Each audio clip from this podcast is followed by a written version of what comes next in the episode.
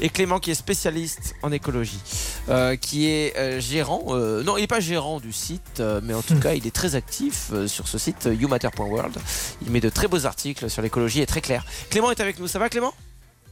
Salut Bachet, salut tout le monde, ça va et vous? Ça va super. Tu l'as co-créé ce site, non? Non, je l'ai pas trop co-créé, je suis arrivé en cours de route de l'aventure Youmatter. C'est euh, c'est Pierre-Yves Sanchis qui a créé ce, ce site il y a presque 10 ans maintenant. Euh, donc euh, voilà, je ne m'attire pas tout le mérite, je ne suis qu'un Bah, parmi d'autres.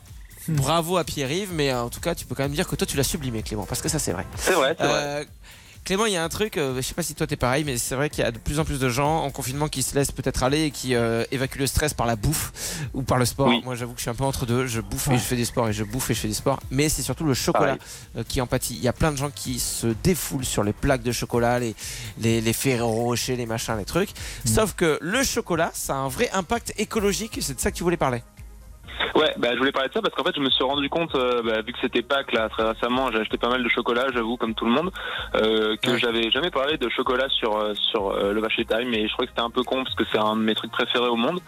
Euh, Ouais. Et donc, voilà, j'avais j'avais envie d'en parler. Alors, il faut savoir qu'en fait, le chocolat, c'est, enfin, le cacao plus précisément, c'est, euh, ça fait partie de ces aliments euh, dont on sait pas trop qu'ils ont une, pro- une production qui est très nocive pour l'environnement.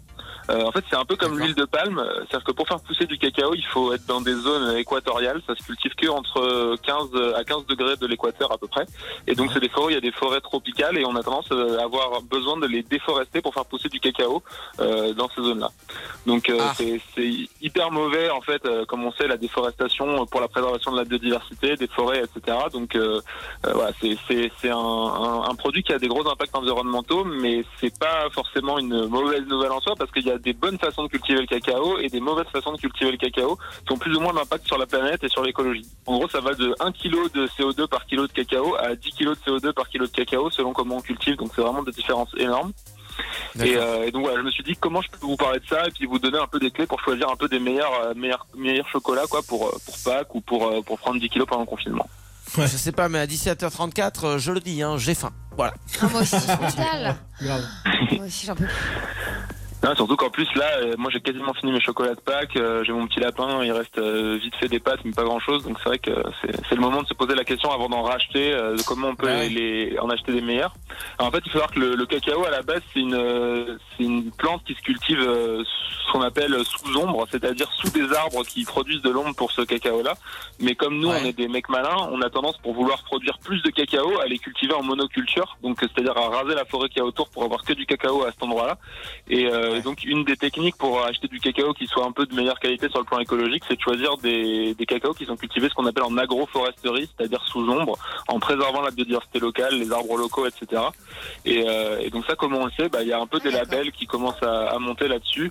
On sait déjà que souvent le cacao, quand il est cultivé en bio ou en équitable ou avec des labels comme Rainforest Alliance, euh, ils ont tendance à mieux respecter les, les consignes d'agroécologie et préserver les arbres. On sait aussi que quand c'est du chocolat à très bas coût que vous achetez euh, le, le- le premier prix de supermarché, euh, souvent c'est du chocolat qui est un peu cultivé de façon pourrie, donc il va pas avoir de très bonnes euh, conséquences sur l'environnement. Et en plus souvent il est cultivé dans des conditions qui sont désastreuses pour les populations locales, mais ça c'est un autre sujet. Donc voilà, en fait, le principal conseil que j'ai à vous donner, c'est bah, essayer de manger peut-être un peu moins le chocolat, mais de choisir du chocolat de meilleure qualité avec éventuellement des labels euh, bio ou des choses comme ça. Euh, oui, tu peux cacher ton chocolat. euh, je, je vois que tu en as 3 tonnes. C'est vrai qu'on Euh. parle, mais là, je- à la caméra, ouais, il y a Nico qui allait chercher plein de chocolat et lui, ça a pas l'air bio, hein, c'est du crunch ou je sais pas quoi. là. Ouais, je suis désolé. Je m'en veux du coup. Égoïste. Donc s'il y a plus d'arbres, cherchez pas, hein, c'est Nico. Ok, on sait. Voilà. Non mais voilà, du coup il faut regarder un petit peu d'où vient le, le cacao des marques. Alors c'est un peu chiant comme à chaque fois parce qu'il n'y a pas encore de label euh, où on peut avoir super confiance. Mais Ouais, donc c'est quoi les termes regarder. C'est quoi les termes qui nous rassurent Alors déjà quand c'est bio et équitable, souvent c'est un assez bon signe parce que quand t'es bio, Ouais. t'as des consignes pour respecter euh, la. Tu, et tu dois pas utiliser de pesticides, de désherbants chimiques et normalement tu dois préserver la biodiversité. Les labels équitables c'est pareil. Après je parlais tout à l'heure du label Rainforest Alliance, euh, mais en fait Ouais. c'est pareil tous ces labels. Ce qui est difficile c'est d'aller contrôler comment ça se passe après dans les pays où c'est cultivé, parce que souvent, ça- enfin les trois quarts du chocolat vient d'Afrique de l'Ouest où euh, les contrôles sont pas forcément systématiques parce qu'ils n'ont pas que ça à faire en Afrique de, de contrôler toute leur production agricole.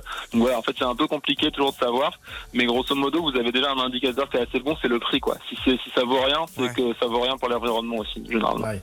Ouais. Bon, bah super. Et bah sinon, il y aura toujours la technique du père vacher, voilà, de mon papa, qui lui euh, est allé tout à l'heure avec mon fils planter dans le potager des graines euh, de radis. Dans 18 jours, nous avons des radis. Ouais. Et les radis, bah tu vois, ils sont là, ils sont faits maison, et puis il n'y a pas de problème de, de couper de la forêt. Et- Et, puis un radis à, à C'est 4 aussi heures. bon que hein, le chocolat, finalement. Oh, c'est excellent. savez quoi, on devrait faire Pâques avec des radis. Je vais me lancer dans le business.